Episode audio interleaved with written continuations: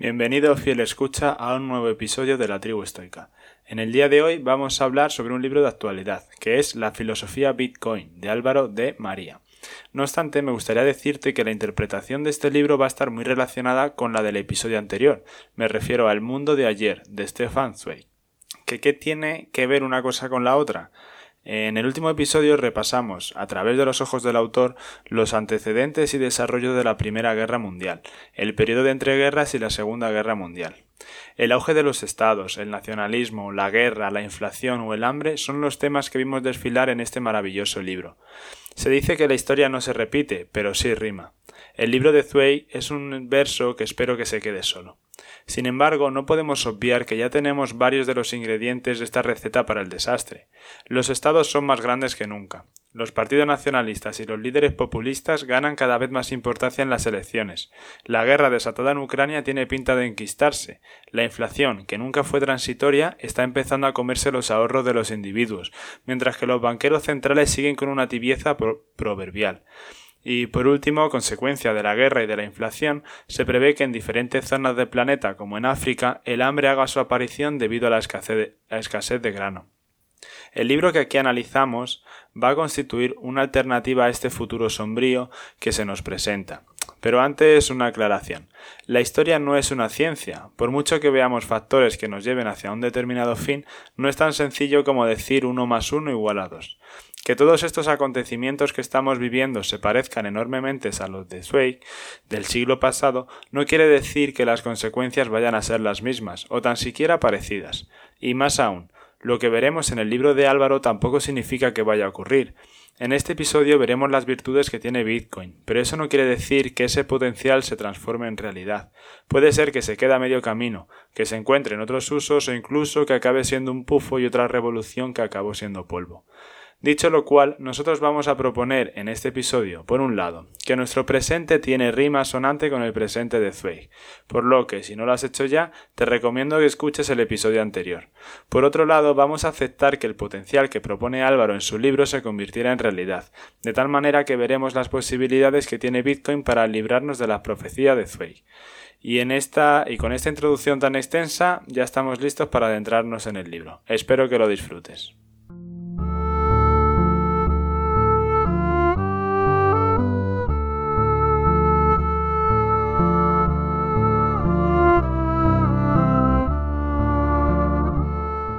Bien, empecemos por determinar cuál es el objetivo del libro según el autor. Principalmente pretende provocar una crisis sobre dos creencias muy extendidas. La primera, que una moneda que sea dinero debe tener el respaldo de una autoridad. La segunda, que el Estado es un concepto que se puede aplicar a cualquier sociedad política y no cabe pensar en otras políticas postestatales.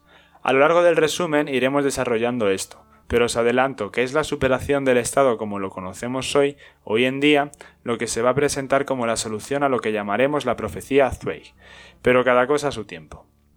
Primero vayamos con la primera creencia, la que hace referencia a que una moneda debe estar respaldada por el Estado. Ya en el resumen del patrón Bitcoin hablamos en profundidad sobre el origen del dinero y su evolución a lo largo de los siglos, por lo que no me entretengo con eso pero estamos tratando de demostrar que la moneda no necesita de apoyo estatal. No obstante, no podemos obviar la historia. Desde el tetradracma de la época de Alejandro al dólar como papel moneda de los Estados Unidos, la moneda del imperio dominante ha sido la moneda de mayor influencia. Históricamente, los gobiernos han impuesto su moneda, de su propiedad y emitida por ellos en sus territorios principalmente por la necesidad de recaudar tributos y para pagar a los soldados. Hoy en día, el campo de la economía política ha alcanzado una escala global, tanto a nivel productivo como financiero. Sin embargo, las monedas son principalmente estatales o de agrupaciones estatales y siguen contando con la impronta de la autoridad política. Creemos que es inevitable que así sea. ¿Pero es esto cierto? Nuestro autor defiende que hay momentos históricos en los que un salto tecnológico, un desarrollo exuberante cambia el orden de las cosas. Por ejemplo, el desarrollo de la metalurgia, la balanza y el lenguaje alfabético en el seno de las polis griegas son las tres técnicas que permitieron el salto tecnológico y la revolución que suponen las monedas en el curso de la historia económica. Pues bien, al igual que en esa Grecia, en nuestro tiempo se han dado una serie de circunstancias vinculadas al desarrollo de nuevas tecnologías que han permitido por primera vez en la historia monetaria una serie de innovaciones muy significativas. No depender de un tercero para la emisión de una moneda, permitir el acceso a cualquiera que así lo desea y disponga de Internet, diseñar una moneda digital con muy buenas cualidades dinerarias, hacer un registro público universal e inmutable de las transacciones y otras muchas novedades atribuibles a Bitcoin. Y en este camino de emancipación, Bitcoin no está solo. Hayek, de quien ya hablamos en otro episodio, defiende en su libro La desnacionalización del dinero lo siguiente. ¿Por qué iba a tener que emitir el dinero el gobierno, si al fin y al cabo no es más que otra mercancía con unas cualidades concretas, que también podría ser ofrecida por el mercado? En sus propias palabras, solo necesitamos un dinero que resuelva el problema más simple, que es frenar la inflación, impedir que el gobierno que oculte la depreciación monetaria. No es este un tema baladí, y si ya has escuchado el episodio anterior, seguro que habrás recordado que según Zweig, el factor que más ayudó a que Hitler se alzara con el poder fue la inflación. Ahora nos encontramos solo en los albores de esta nueva época económica, pero tener niveles de inflación como los actuales no augura nada nuevo. Volvemos a la moneda. Con el paso de los siglos se extendió la creencia de que era el gobierno el que confería valor al dinero, pero Hayek dio a luz una idea que ha abierto el suelo bajo los pies de las creencias más arraigadas. ¿Tiene el soberano escapatoria? Palabras de Hayek. Pero dado que la función del gobierno al emitir moneda no consiste ya en certificar el peso y la ley de ciertos pedazos de metal, sino que implica la expresa determinación de la cantidad de dinero que se debe emitir, los gobiernos resultan ahora totalmente inadecuados para la tarea, y puede decirse sin exageración que han abusado incesantemente y en todos los países de la confianza en ellos depositada por el pueblo, defraudándolo. Las autoridades, al igual que los particulares, no deben poder tomar todo lo que deseen, sino que deben estar estrictamente limitadas al uso de los medios que los representantes del pueblo ponen a su disposición, y no deben poder extender sus recursos más allá de lo que el pueblo tolere. Al estudiar la historia del dinero, uno no puede dejar de preguntarse por qué la gente ha soportado un poder exclusivo ejercido por el gobierno durante más de dos mil años para explotar al pueblo y engañarlo. Esto solo puede explicarse por la creencia, la necesidad de la prerrogativa estatal se estableció tan firmemente que ni a los estudiosos profesionales de este tema se les ocurrió ponerlo en duda. Pero una vez que se duda de la validez de la doctrina establecida, se observa enseguida que su, que su base es frágil. Con estas palabras podemos dar por acabado el primer objetivo. Hemos podido ver cómo el Estado ha fallado a la hora de dar un buen dinero a sus ciudadanos, y de lo que se encarga ahora es de envilecer una moneda que nada beneficia a estos. Además, recientemente se han dado las circunstancias idóneas para crear un salto tecnológico que nos permita usar un instrumento con unas circunstancias, con unas características, perdón, nunca vistas ni posibles hasta ahora. Veamos cómo es esta moneda revolucionaria. Aunque antes de decir las bondades de Bitcoin, vamos a destacar primero alguna de sus aspectos negativos. Su principal desventaja es que tiene una barrera de entrada enorme por lo extremadamente complejo que es. Con Bitcoin no hay atajos. Hay que sentarse a hacer los deberes y estudiar. Aunque si estás escuchando esto diría que vas por el buen camino. Por una vez, una vez empieza a comprender, supone una dosis de humildad y te hace imaginar un mundo de posibilidades que antes era difíciles de plantear. Si el proyecto tiene éxito, te hace ver que va a haber un periodo de transición que está por definir. En dicho periodo lo natural es verlo con una actitud maníaco-depresiva, euforia desmedida en los mercados alcistas y desprecio con ensañamiento en los bajistas. Sin embargo, Bitcoin sigue siendo el mismo, y su precio en esta etapa de descubrimiento no nos dice gran cosa. Llegados a este punto, si decimos que Bitcoin sigue siendo el mismo, convendría explicar qué es. Más o menos todos tenemos una ligera idea de qué es Bitcoin. Es algo virtual, porque no es tangible, y parece que aspira a ser dinero. Sin embargo, hay dos problemas con, con estas pretensiones. Lo fácil en, este ámbito digital es multiplicar las unidades sin apenas coste. Para un activo que aspira a convertirse en dinero, su reproducción ilimitada equivale a la falsificación. Pues imaginemos que 100 unidades monetarias de nuestro banco pudiesen ser enviadas a muchas personas a la vez. Es el llamado problema de doble gasto. Este problema se podría resolver introduciendo un tercero que haga de intermediario. Pero si tienes que depender de un tercero, hay una serie de riesgos considerables, dado que dependes de su diligencia, estás sometido a sus normas. Si tiene problemas técnicos, te ves perjudicado en tu servicio. Puede establecer mecanismos de censura, puede ser atacado, puede quebrar, puede ser intervenido por el Estado, etc. Este es el denominado problema de tercero de confianza. Estos dos problemas son los que, los que consigue resolver Bitcoin, siendo el primer activo digital escaso que no depende de terceros. Su funcionamiento es peer-to-peer, esto es, que se puede realizar transferencias entre personas sin necesidad de confiar en otro. Además, es un bien económico porque es escaso. Su oferta está limitada a 21 millones de bitcoins, aunque cada bitcoin es divisible en 100, 100 millones de satoshis. El principal papel de los bancos actualmente, al margen de la financiación y la inversión y alguna política, es el de evitar el doble gasto de tu dinero digital.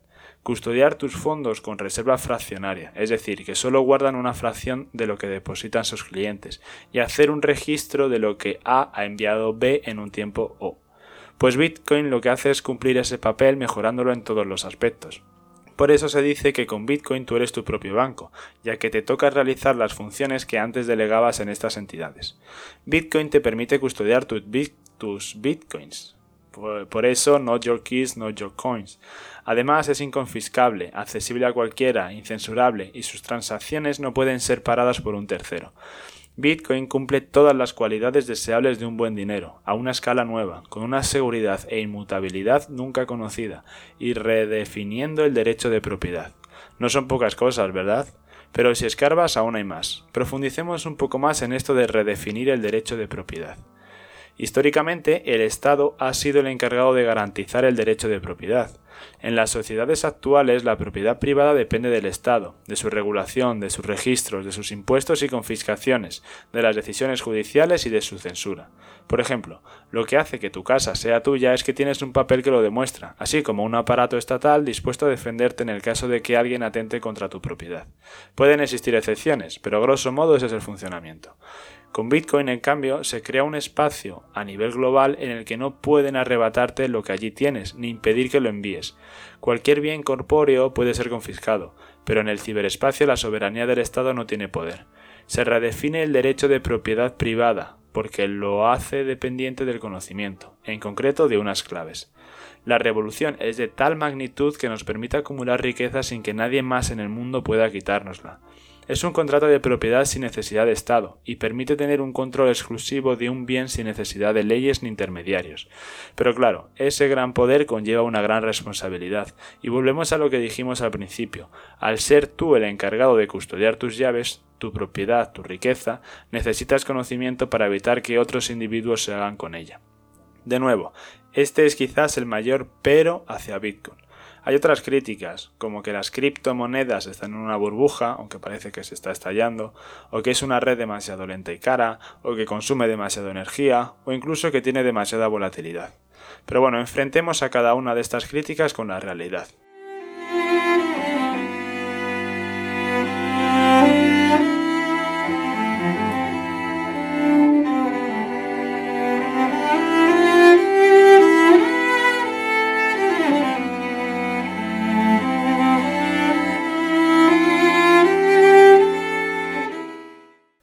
Todo bajo el concepto de criptomoneda probablemente sea el mayor error de todos los relacionados con el mundo Bitcoin.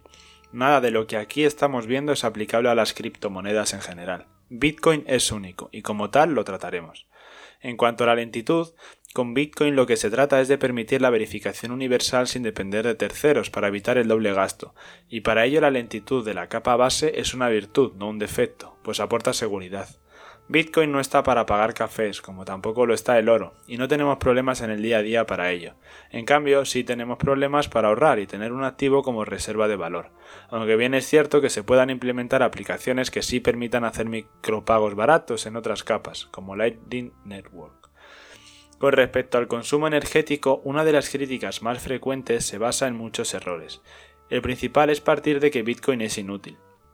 Los coches eléctricos también consumen electricidad, pero los coches son útiles.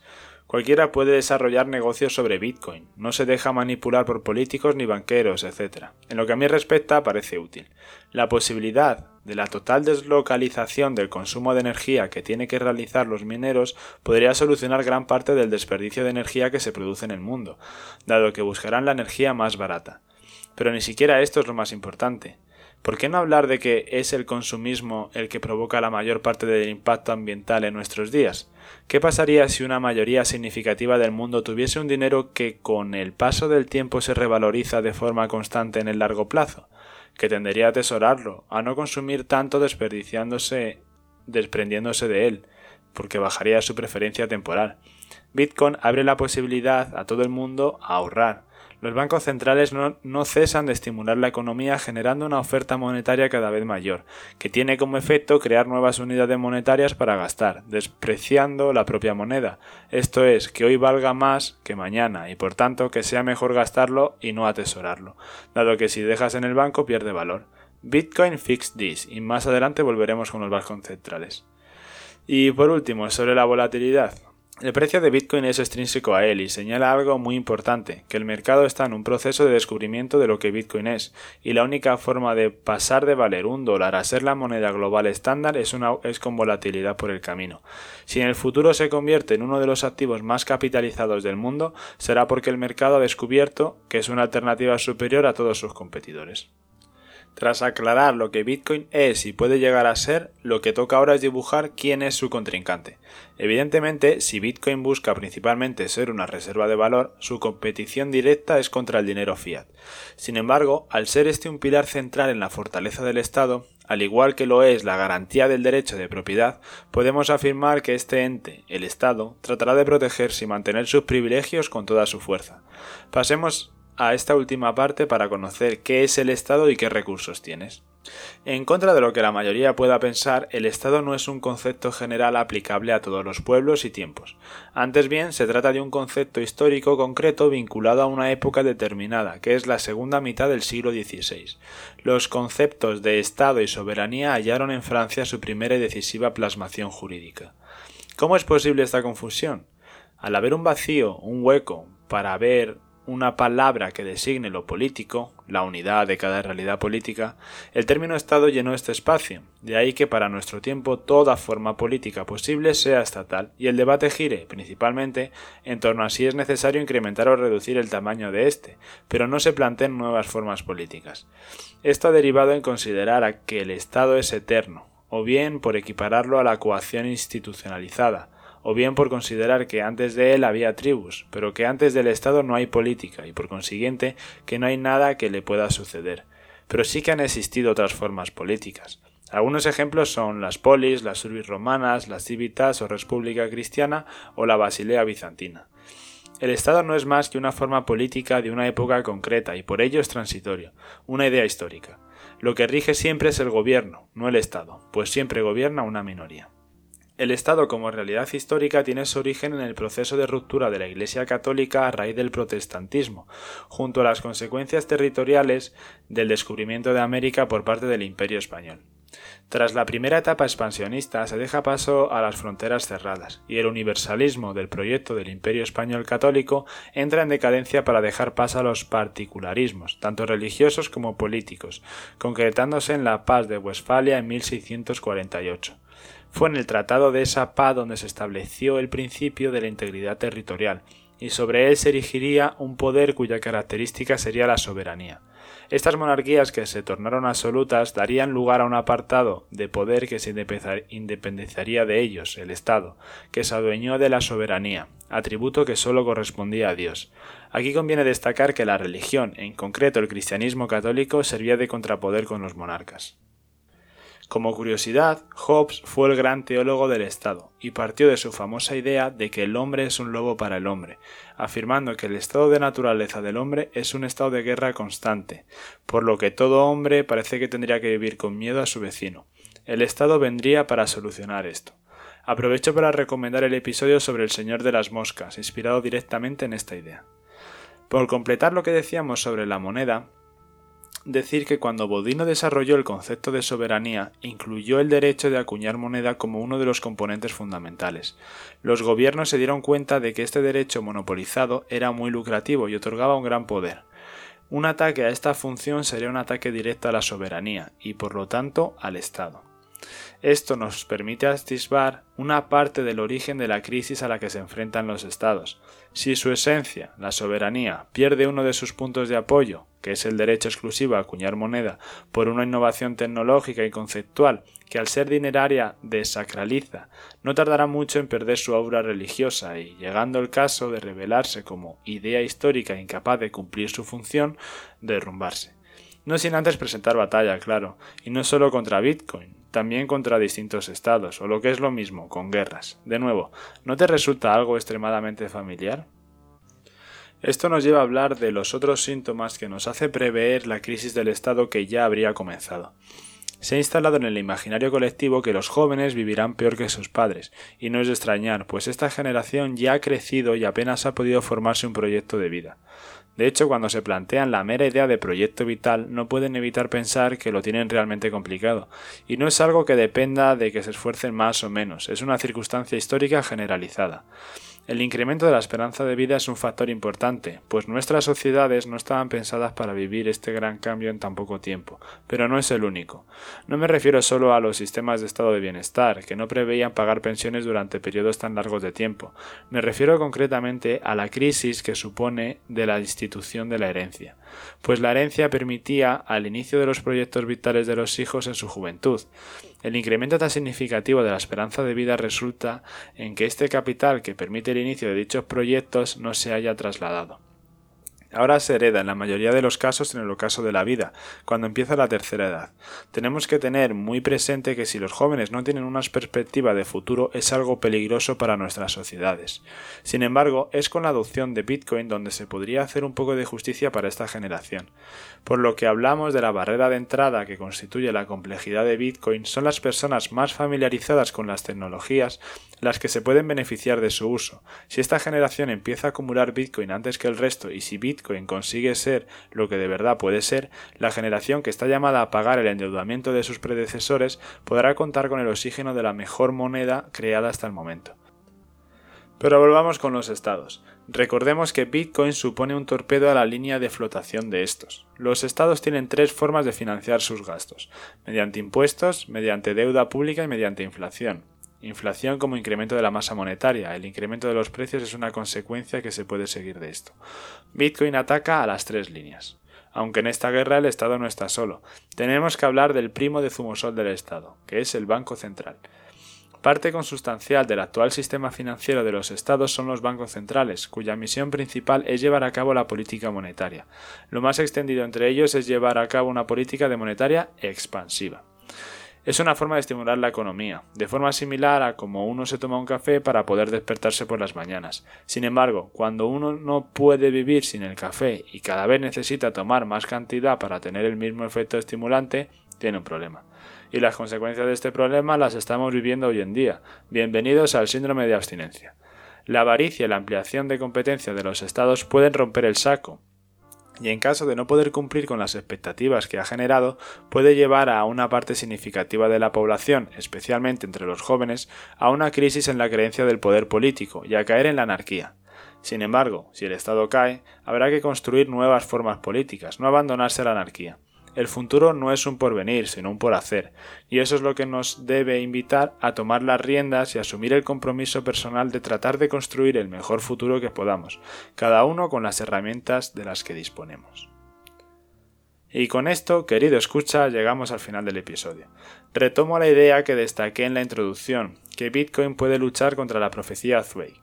Al analizar el libro de Álvaro hemos podido comprobar cómo Bitcoin puede poner en jaque a los estados, al hacer inservible la generación de, moneda propia. También hemos podido comprobar que el estado no es una realidad inmutable y que puede ser superada. Con Bitcoin solucionamos también una de las amenazas más perjudiciales para el ciudadano, causa de tantas penurias e incluso principal actor en el ascenso de Hitler al poder, que no es otro que la inflación.